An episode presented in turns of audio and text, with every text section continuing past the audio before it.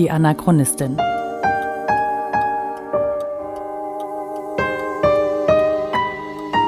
Ein Podcast über die Lebensgeschichte des Widerstandskämpfers Theo Hespers und seiner Nachfahren. Folge 6 über die Verhältnisse.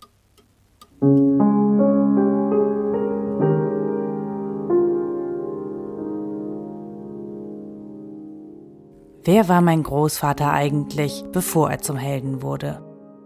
Wie hat er meine Oma kennengelernt und was hat die beiden verbunden? Denn eins ist klar, die zwei müssen ziemlich verschieden gewesen sein. Meine Oma habe ich nämlich noch kennengelernt, wenn auch in einem bereits ziemlich dementen Stadium. Und am besten erinnere ich mich an ihre klaren, hellblauen Augen. Und noch etwas war ziemlich kennzeichnend für meine Oma. Ihre O-Beine. Damit hat sie jedem Fußballspieler Konkurrenz gemacht. Sie war auch nicht besonders groß, weshalb wir sie immer die kleine Oma nannten. Damit war eindeutig klar, dass die Mutter meines Vaters gemeint war.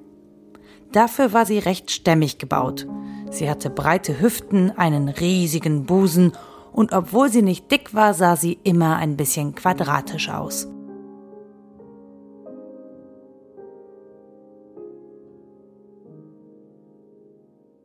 Lustig war sie auch. Wobei ich mich daran nicht so gut erinnern kann. Alles, woran ich mich erinnere, ist, dass sie pausenlos ihr Geburtsdatum aufsagte. Da war sie sehr stolz drauf. Am 16. im 6.06 sagte sie dann, und bei jeder Sechs stupste sie rhythmisch ihren Gehstock auf den Boden. Die kleine Oma wohnte ganz in der Nähe und wir sind tatsächlich relativ oft bei ihr vorbeigefahren oder eben gelaufen. Das absolute Highlight in ihrer Wohnung war der alte Schwarz-Weiß-Fernseher. Drei Programme, kein Bild ohne Schnee, aber wenn die Zeilen anfingen zu laufen, dann durfte man immer oben draufhauen und die Knöpfe machten so ein lustiges Klackgeräusch beim Draufdrücken. Da war es ganz egal, dass man eh nur zwischen drei Programmen wählen konnte. Außerdem standen überall Artikel aus dem Reformhaus rum. Meine Oma schwor auf Silicea-Gel für ihr Bindegewebe und einen knirschenden Trunk aus Heilerde. Ihre freundlich dargebotenen Süßigkeiten haben wir aber abgelehnt. Datteln und Früchteriegel. Igitt.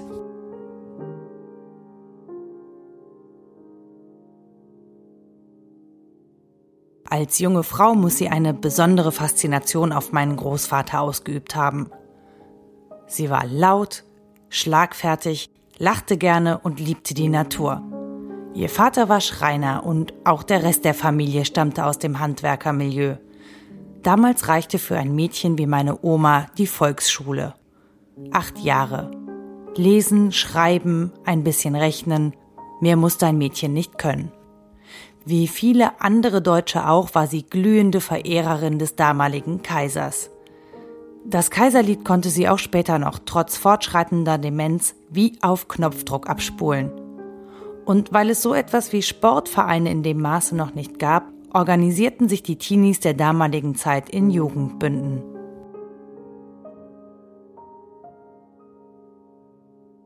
Mönchengladbach war stark katholisch geprägt. Und weil sich das so gehörte für ein Arbeiterkind, landete meine Oma im Jungborn. Das wiederum ist ziemlich erstaunlich. Wir reden schließlich von einem katholischen Jugendbund, der Mädchen aufnimmt. Und das immerhin schon seit 1913. Für die damalige Zeit absolut revolutionär. Die Gruppen der Mädchen und Jungen aber blieben natürlich strikt getrennt.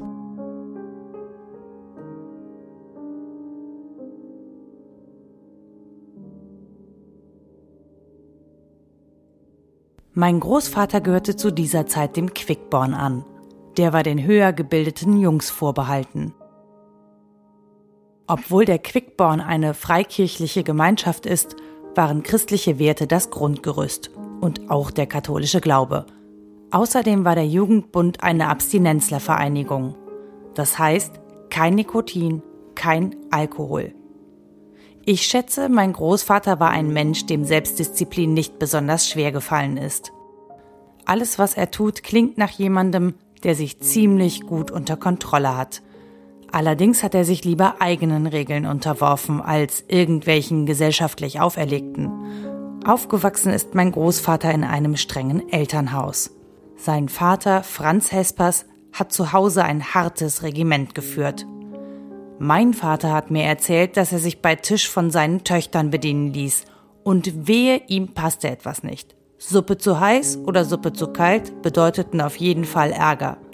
Franz Hespers war Patriot durch und durch und selbstverständlich kaisertreu.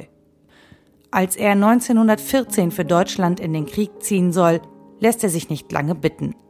Zudem ist die Familie streng katholisch. Und damit meine ich so richtig streng katholisch. Gleich zwei Onkel meines Opas dienten in Rom. Pater Alvaro und Pater Bruno hießen die beiden. Seine Tante Maria war Priorin im niederländischen Kloster Marienthal. Ich schätze mal, darauf konnte man sich zur damaligen Zeit ordentlich was einbilden. Auch meinem Großvater hätte eine Karriere als Theologe offen gestanden. Er besuchte das stiftische humanistische Gymnasium in Mönchengladbach. Übrigens gemeinsam mit dem Philosophen Hans Jonas. Das lässt mein Vater bei keiner Gelegenheit unerwähnt. Ich habe nur leider noch nicht herausgefunden, warum. Meinem Großvater stand nicht der Sinn nach einem Leben hinter Klostermauern, deshalb machte er eine Ausbildung zum Kaufmann.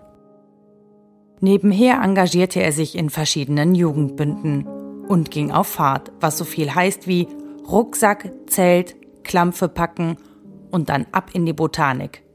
Mal für Tage, mal für Wochen, mal für Monate. Natürlich nicht allein, sondern mit den Fahrtenbrüdern.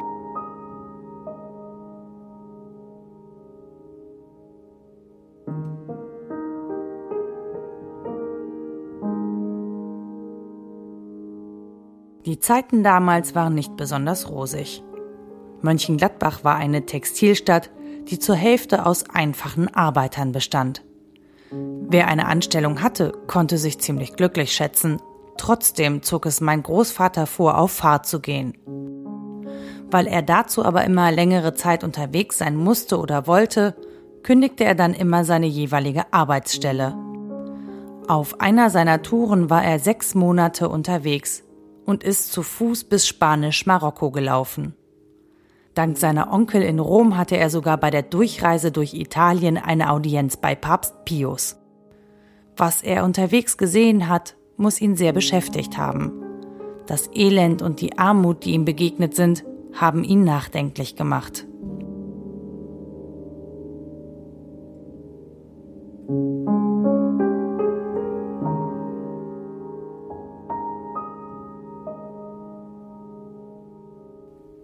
Jugendbünden, inzwischen gehörte er mehr als einem an, knüpfte er immer mehr Kontakte. Viele davon sollen ihm später einmal nützlich sein.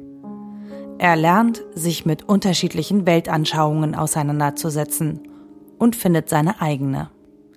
Er will ein sozial gerechtes Deutschland. Er will sich auf die Seite der Armen stellen und er will seine Freiheit behalten.